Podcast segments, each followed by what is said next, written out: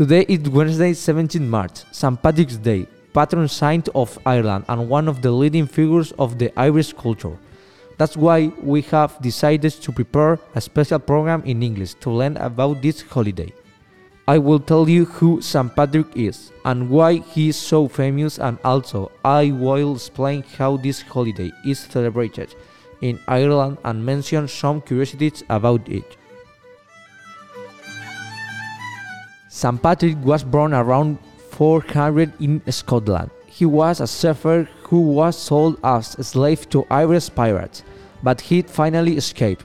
After that, he went to Ireland. Then he moved to France, where he changed his real name, Maewyn, for Patrick, and became a priest. Later, he moved back to Ireland and started evangelizing the country. That's why it is said that he chased the snake away from Ireland. In Ireland, St. Patrick's celebration usually lasts for four days. Dublin, the capital city, puts on its festival close to host this festivity, and hundreds of musicians fill up the streets with the traditional Irish music.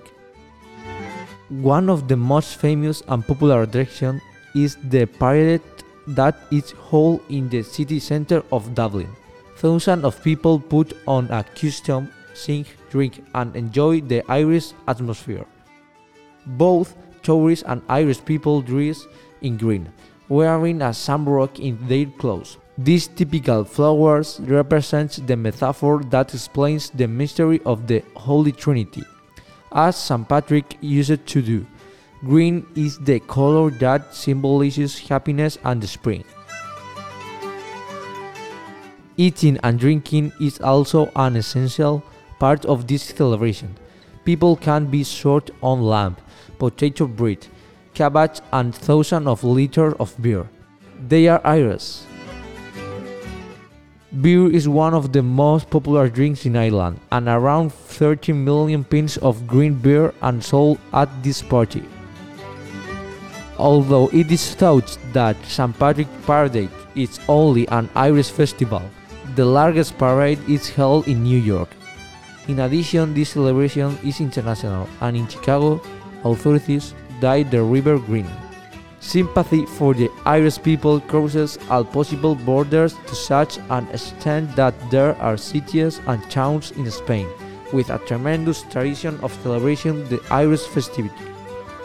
St. Patrick has been celebrated even outside our planet on the International Space Station. Beer is the most famous drink in this celebration, and it's 17th of March, the Irish make Guinness increases and double its sales. That's all folks, a short episode to celebrate St. Patrick's Day. Hope you like it. Thanks for listening.